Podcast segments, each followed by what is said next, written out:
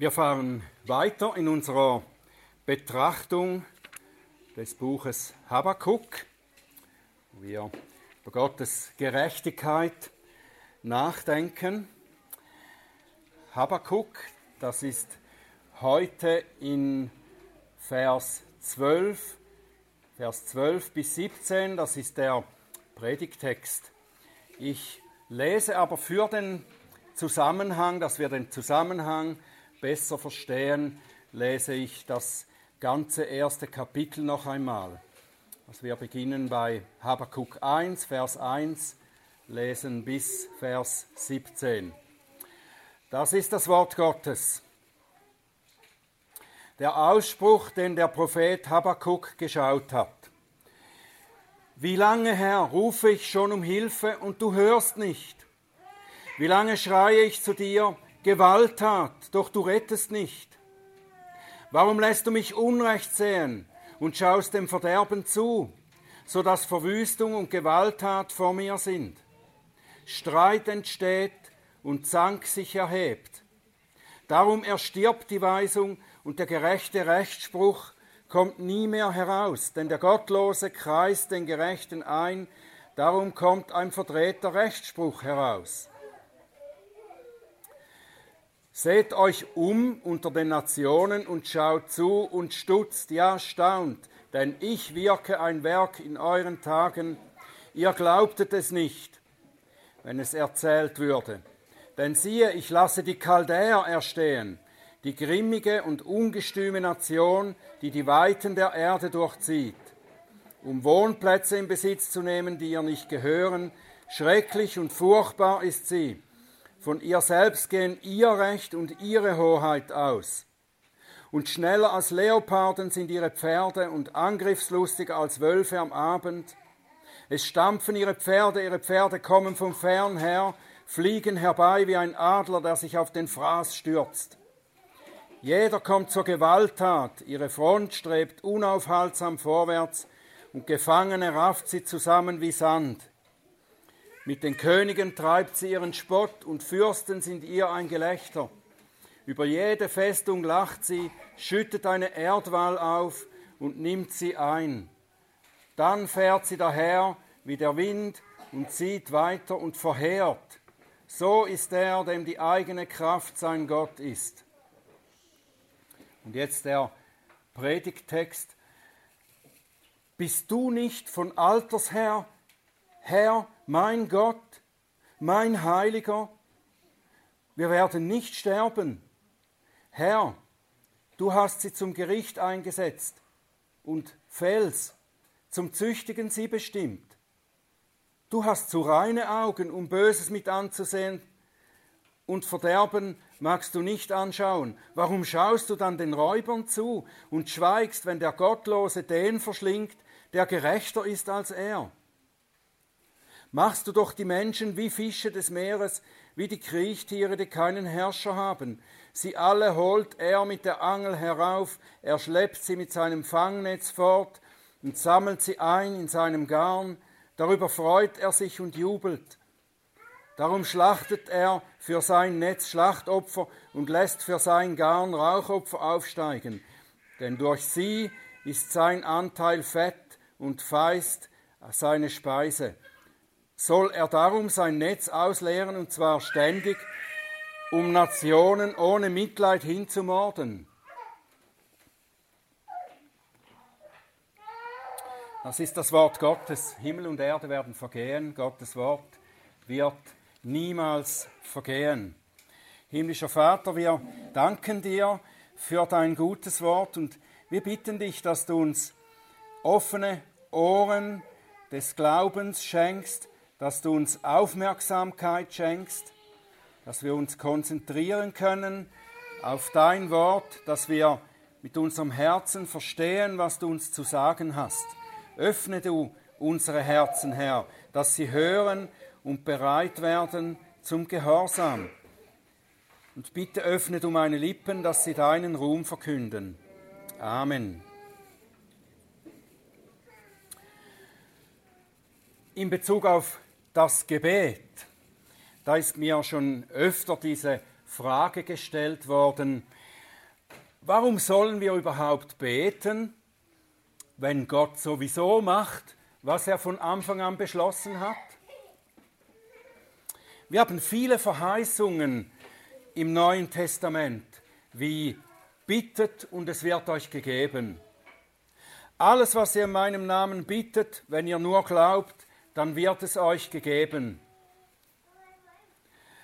Und das scheint dann mit anderen Stellen etwas in Konflikt zu kommen, wo es heißt, wenn etwas nach Gottes Willen ist, um das wir bitten, dann wird es äh, euch gegeben werden. Muss ich also zuerst herausfinden, was Gott will, um zu beten und erhört zu werden, aber er tut ja sowieso, was er will. Dann bräuchte ich ja wiederum gar nicht zu beten, dass es geschieht.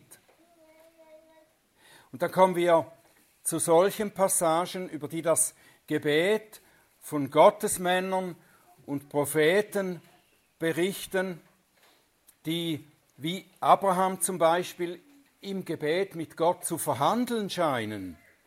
Und manchmal sieht es so aus, als würde Gott nach solchen Gebeten dann doch seine Pläne ändern. Das ist natürlich nicht der Fall. Trotzdem sollen wir, Philippa 4, 6 zum Beispiel, in allem durch Gebet und Flehen mit Danksagung unsere Anliegen vor Gott kund werden lassen.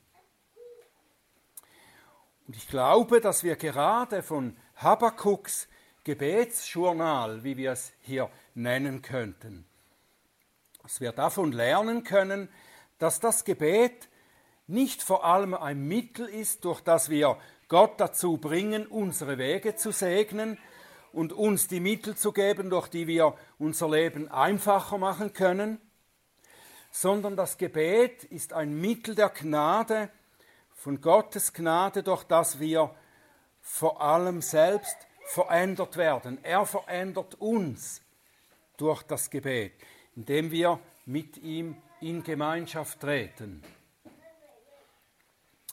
Und so würde ich Habakuks ehrliches Gebet, würde ich ein ehrliches Gebet mit wachsender Erkenntnis nennen. Der Prophet wendet sich in seiner Not an seinen Gott. Und seine Not, das ist etwas, von dem Habakkuk weiß, dass es Gott auch missfällt nämlich dass Unrecht und Streit und Gewalt in seinem Volk überhand nimmt. Habakuk bittet den Herrn, dass er eingreift. Und das muss ja ganz sicher Gottes Willen entsprechen. Aber der Herr scheint nichts zu tun. Und darum schreit Habakuk weiter zu ihm. Und er macht seinem Gott sogar den Vorwurf, dass er nicht hört dass er nicht rettet. Und dann bekommt er Antwort. Aber die Antwort ist überraschend und sie gefällt Habakuk überhaupt nicht. Das haben wir letztes Mal schon angeschaut. Gott sagt, er werde sein Volk durch die Babylonier bestrafen. Ja, er werde den Babyloniern erlauben oder sie sogar senden, dass sie über Juda herfallen und große und grausame Verheerung anrichten. Und Habakkuk gibt jetzt in seinem zweiten Gebet Antwort und wagt es dabei sogar, Gottes Ankündigung gewissermaßen in Frage zu stellen. Mit anderen Worten sagt er, das kannst du doch nicht tun. Das mag uns frech erscheinen. Wir dürfen doch Gott nicht widersprechen, wenn er uns seine Absicht, seinen Willen kundtut. Aber wenn wir genau hinschauen, dann können wir erkennen, dass Habakkuk sich nicht gegen Gottes Willen auflehnt. Mir scheint, dass er vielmehr seine bangen Fragen an den Herrn richtet, um zu verstehen. Er will erkennen, warum Gott so handelt, wie er es ankündigt. Er will verstehen, wie das mit Gottes Güte und Gnade und Liebe zu seinem Volk das er erwählt hat, zusammenpasst. Habakkuk hat eigentlich angefangen, hier schon zu akzeptieren, was Gott zu tun angekündigt hat. Das können wir herauslesen aus diesen Zeilen im ersten, Ende des ersten Kapitels. Aber es ist so schrecklich, es macht ihm große Angst, Todesangst. Es ist die Befürchtung, dass nun für ihn und sein Volk alles zu Ende ist. Und in dieser Angst und auch in der Sorge um das Ergehen seines Volkes wendet er sich an den Einzigen, der ihm Hoffnung geben kann. Und die Namen, mit denen er, mit denen er jetzt seinen Gott anspricht, die zeigen etwas von der tiefen Beziehung, die Habakkuk zu ihm hat. Er betet zu dem Gott, den er kennt und liebt.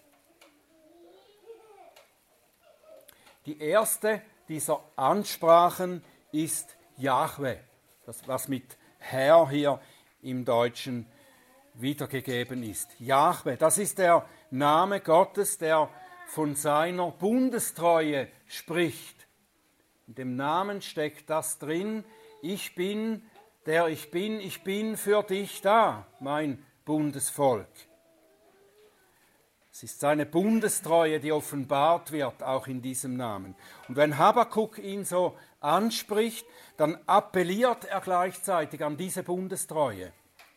Er sagt, du bist der Gott, der uns seinen Bund verheißen hat. Ich halte mich daran fest.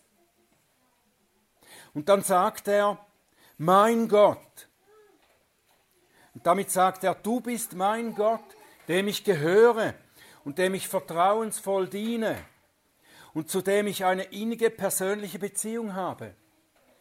Und so betet oft auch David in seinen Psalmen, Psalm 22 zum Beispiel, Vers 11, Auf dich bin ich geworfen von Mutterschoß her, von meiner Mutter Leib an bist du mein Gott, mein Gott. Psalm 31, Vers 15, ich habe auf dich vertraut, Herr, Jahwe. Ich sage, du bist mein Gott. Psalm 63, Vers 2. Gott, mein Gott bist du. Nach dir suche ich. Es dürstet nach dir meine Seele. Nach dir schmachtet mein Fleisch in einem dürren und erschöpften Land ohne Wasser. Mein Gott. Und so geht Habakkuk zu seinem vertrauten Gott. Weil er ihm so nahe ist, hat er den Mut, und die Grundlage für zuversichtliches Gebet.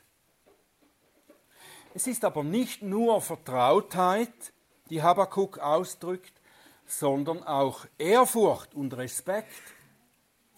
Er nennt Gott auch mein Heiliger. Mein Gott bedeutet eben hier nicht mein Kumpel.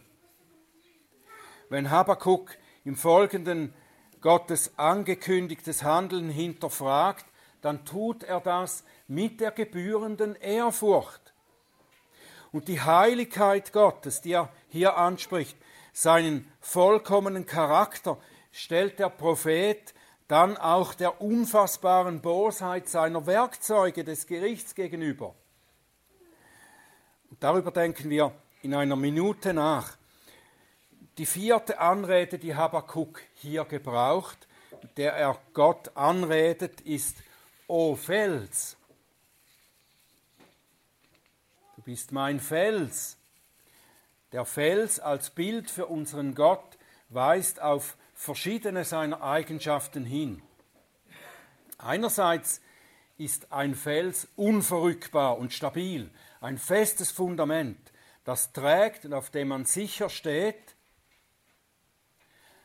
oder hinter oder in dem man sich verbergen kann und geschützt ist. Und so ist Gott ein verlässlicher Grund in stürmischer Zeit. Denken wir an das Haus auf dem Felsen. Und David nennt ihn auch meine Zuflucht und meine Burg, mein Gott, ich vertraue auf ihn. Feste Grundlage, sichere Burg, das ist der Fels. Andererseits denkt Habakuk sicher auch an den Felsen, aus dem der Herr seinem Volk Wasser sprudeln ließ, als sie in der Wüste zu verdursten drohten.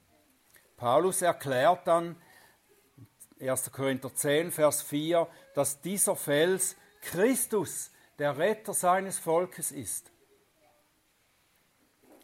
Und so ist für das Gebet Habakuks ganz entscheidend, dass er sich die Eigenschaften Gottes, des Gottes, zu dem er betet, bewusst macht, wenn er betet. Auf der einen Seite sagt er diese Dinge zu Gott, ich komme zu dir, dem treuen Gott des Bundes, meinem Gott, meinem Heiligen, dem verlässlichen und rettenden Felsen. Auf der anderen Seite hält er sich diese Wahrheiten auch selbst vor das innere Auge seines Glaubens. Und während er so betet und Gottes Eigenschaften aufzählt, wenn er ihn anspricht, da wächst seine Gewissheit darüber und auch seine Erkenntnis Gottes wächst. So wie der Prophet Jeremia inmitten seiner großen Klage, seiner Klagelieder zu sich selbst spricht, mittendrin, dies will ich meinem Herzen vorhalten. Darauf will ich hoffen, ja, die Gnadenerweise des Herrn sind nicht zu Ende, ja, sein Erbarmen hört nicht auf, es ist jeden Morgen neu.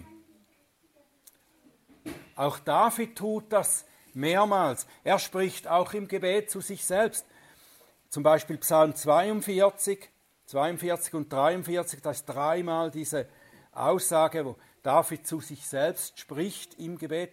Was bist du so aufgelöst, meine Seele, und was stöhnst du in mir? Harre auf Gott, denn ich werde ihn noch preisen, das Heil meines Angesichts und meinen Gott.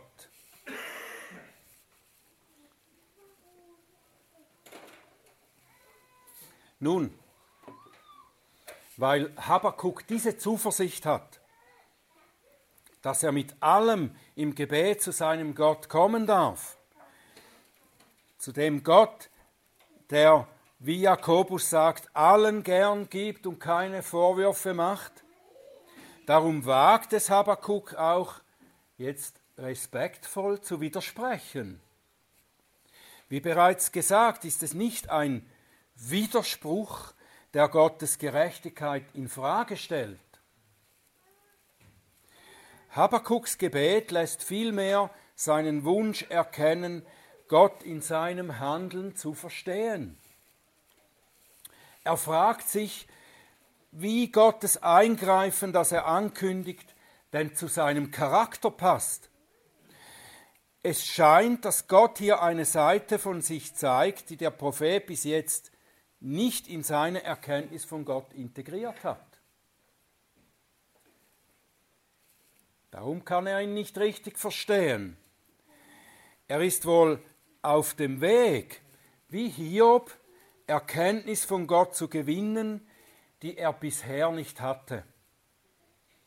Hiob sagt am Ende seiner Leidensgeschichte zu Gott, Bisher kannte ich dich nur vom Hören sagen. Jetzt aber hat mein Auge dich gesehen. Durch die Not und das Leid hat Hiob Gott besser erkennen gelernt. Und Habakkuk wusste, Gott ist heilig, gerecht und gut. Sein Volk ist es nicht.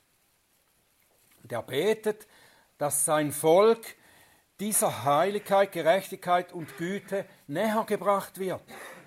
Und er hatte wohl so seine Vorstellungen, wie dies geschehen könnte.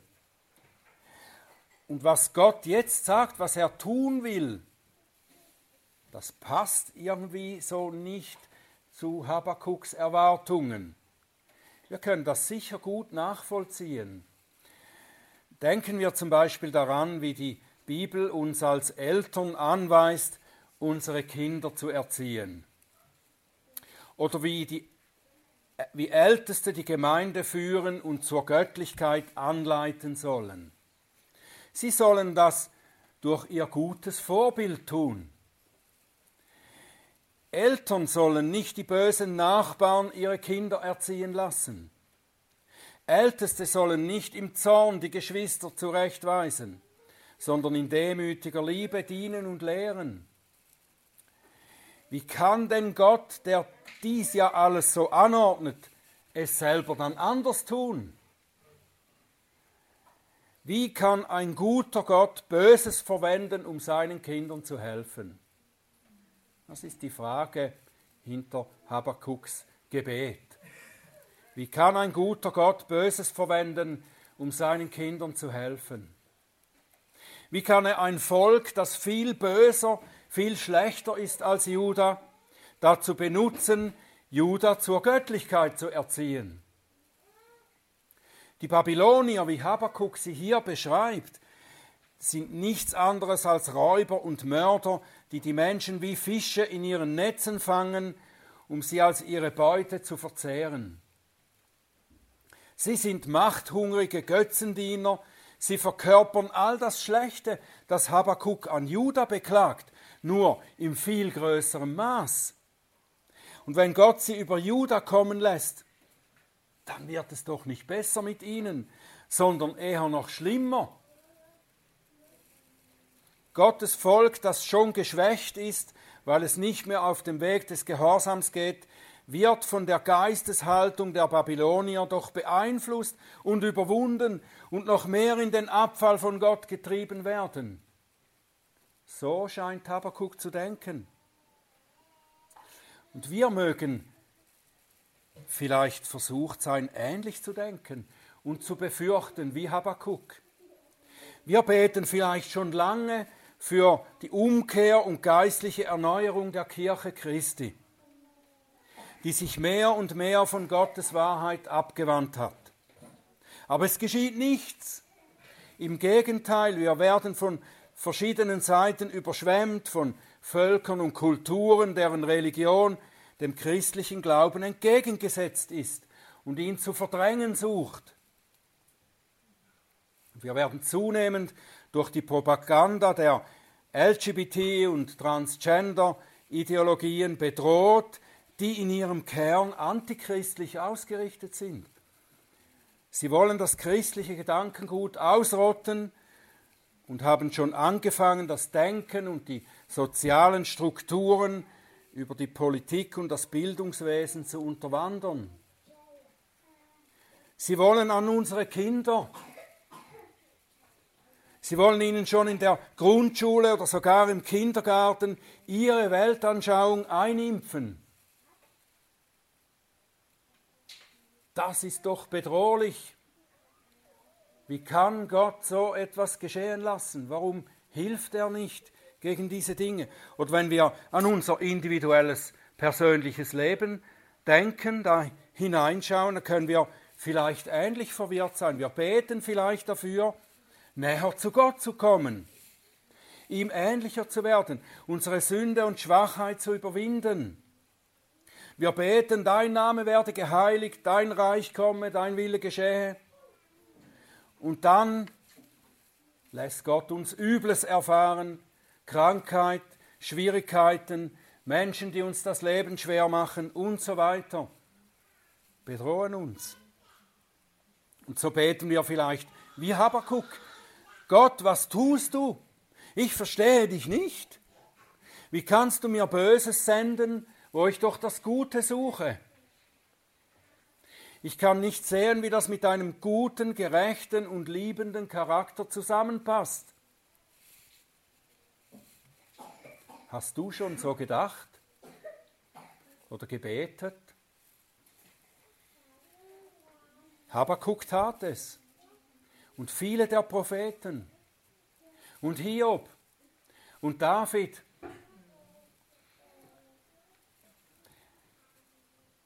Was ist Habakuks Hoffnung in all dem? Wir sehen auch Habakuks Hoffnung. Was ist seine Hoffnung? Es ist sein Wissen um die gnädige Liebe seines Gottes. Das lässt er nicht los. Dieses Wissen, das gewinnt er aus der Erkenntnis, die er hat über den Charakter Gottes. Schauen wir noch mal auf Vers 12, wo er wie er da Gott anspricht.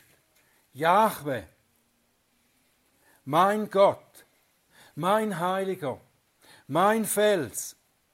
Jahwe, der Gott des Bundes, der seinen Verheißungen treu ist. Auch wenn wir untreu sind, bleibt er treu, denn er kann sich selbst nicht verleugnen. Mein Gott, mein Heiliger.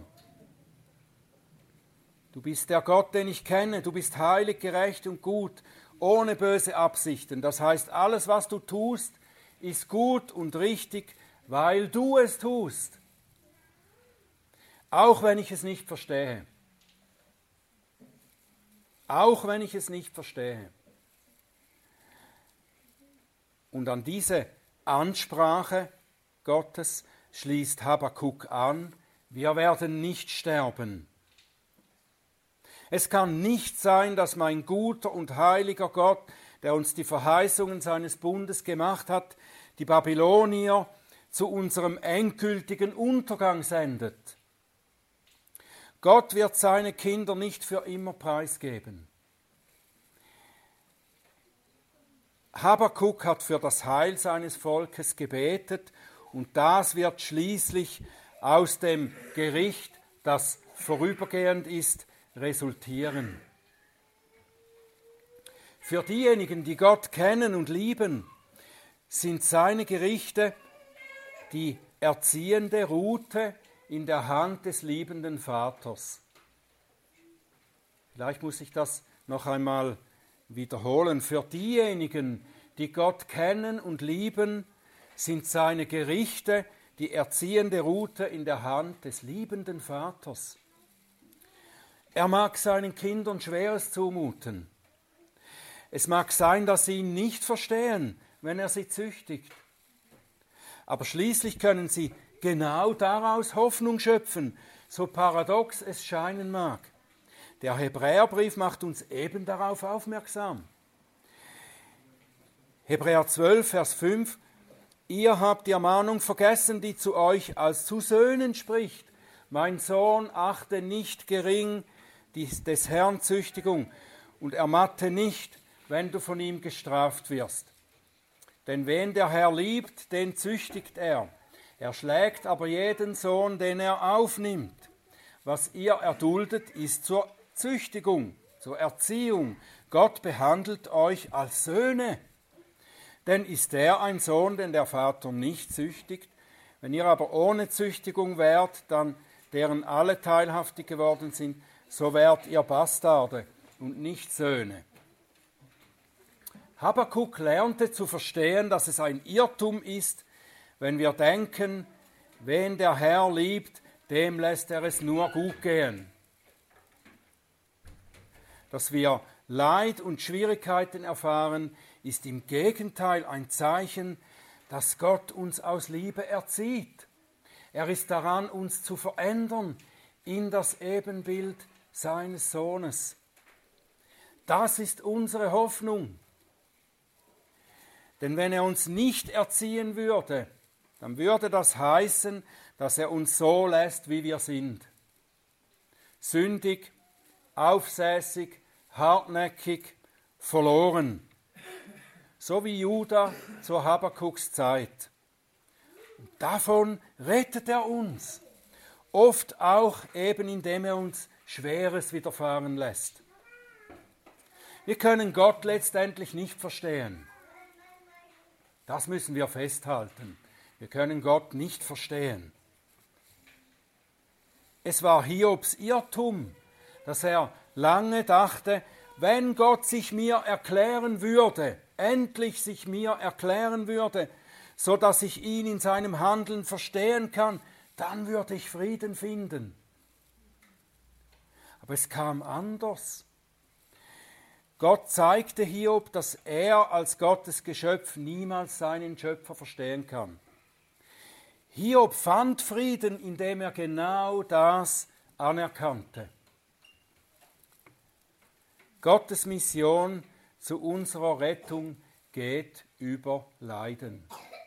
Gottes Mission zu unserer Rettung geht über Leiden.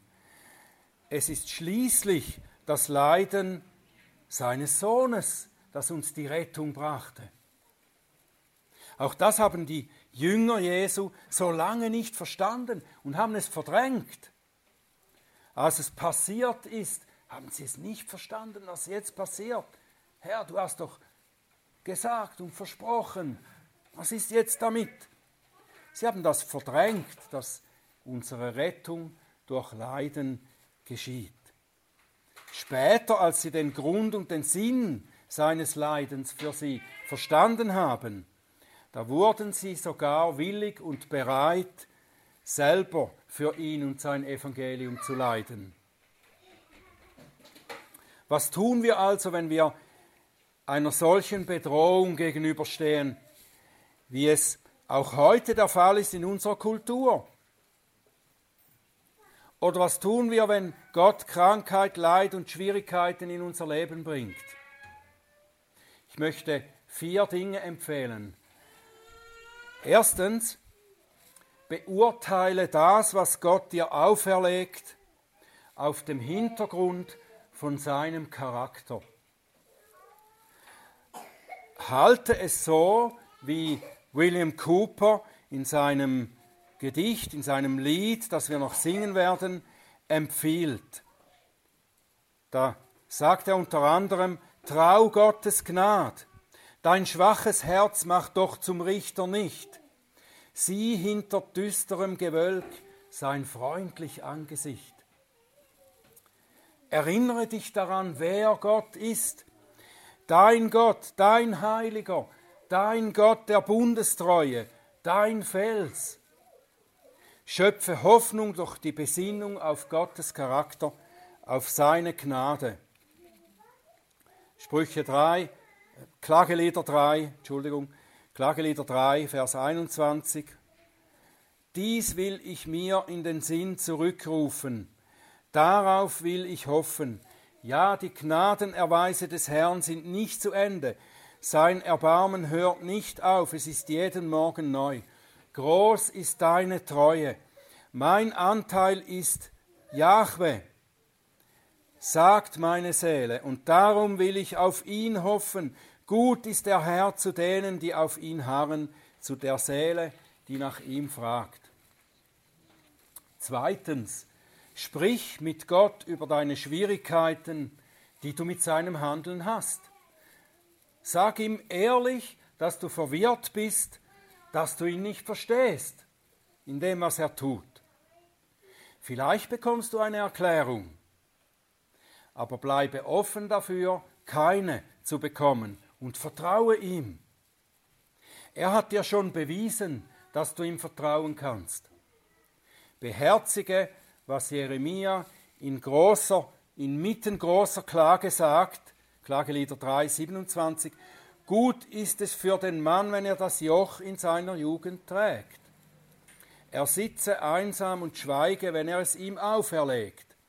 Er lege seinen Mund in den Staub, vielleicht gibt es Hoffnung.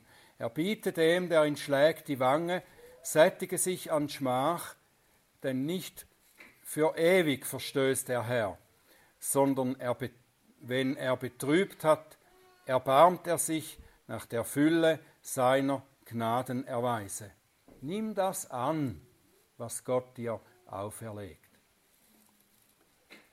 Drittens, tue Buße, wenn nötig. Es kann gut sein, dass diese antichristliche Welle, die ehemals unsere ehemals christliche Kultur zu überschwemmen droht, oder dass Krankheit, Schwierigkeiten oder Leiden, das wir erdulden müssen, Gottes Zurechtweisung oder Erziehung ist, dass es Teil des Gerichtes Gottes ist, um uns zurechtzuweisen. Es ist möglich, dass heute diese Babylonier der LGBT- und Vogue-Bewegung uns überrollen, weil wir uns als Christenheit im Abfall von Gottes Wegen befinden. Und es ist möglich, dass du Schwierigkeiten ertragen musst, weil Gott dich dadurch zu sich ruft oder dich zurückruft. C.S. Lewis schrieb einmal, der Schmerz ist das Megafon Gottes. Der Schmerz ist das Megafon Gottes.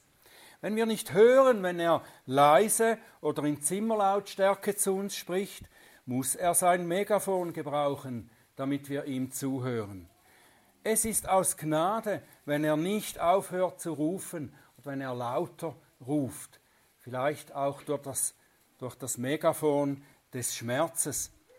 Wenn er nicht mehr ruft, wenn er dich in Ruhe lässt, erst dann bist du verloren. Viertens, lebe nach Gottes Willen, auch im Leiden. Es ist eine große Versuchung, das nicht zu tun. Die, das Leiden als Rechtfertigung zum Sündigen zu benutzen. Lebe nach Gottes Willen auch im Leiden. Tue Gutes. Liebe deine Geschwister und deine Mitmenschen. 1. Petrus 4, Vers 19. Daher sollen auch die, welche nach dem Willen Gottes leiden, einem treuen Schöpfer ihre Seelen anbefehlen, ihm Gutes tun. Dass du Schweres erduldest, gibt dir nicht eine Rechtfertigung abzuhängen und jetzt erst einmal für dich selbst zu schauen. In jedem Fall halte im Gedächtnis, woran uns der Apostel erinnert. Römer 5, Verse 1 bis 5. Da wir nun gerechtfertigt worden sind aus Glauben, so haben wir Frieden mit Gott durch unseren Herrn Jesus Christus durch den wir mittels des Glaubens auch Zugang erhalten haben zu dieser Gnade, in der wir stehen. Und wir rühmen uns in der Hoffnung der Herrlichkeit Gottes. Nicht allein aber das, sondern wir rühmen uns auch in den Trübsalen, da wir wissen, dass die Trübsal Ausharren bewirkt, das Ausharren aber Bewährung, die Bewährung aber Hoffnung, die Hoffnung aber lässt nicht zu Schanden werden, denn die Liebe Gottes ist ausgegossen in unsere Herzen durch den Heiligen Geist, der uns gegeben worden ist. Amen.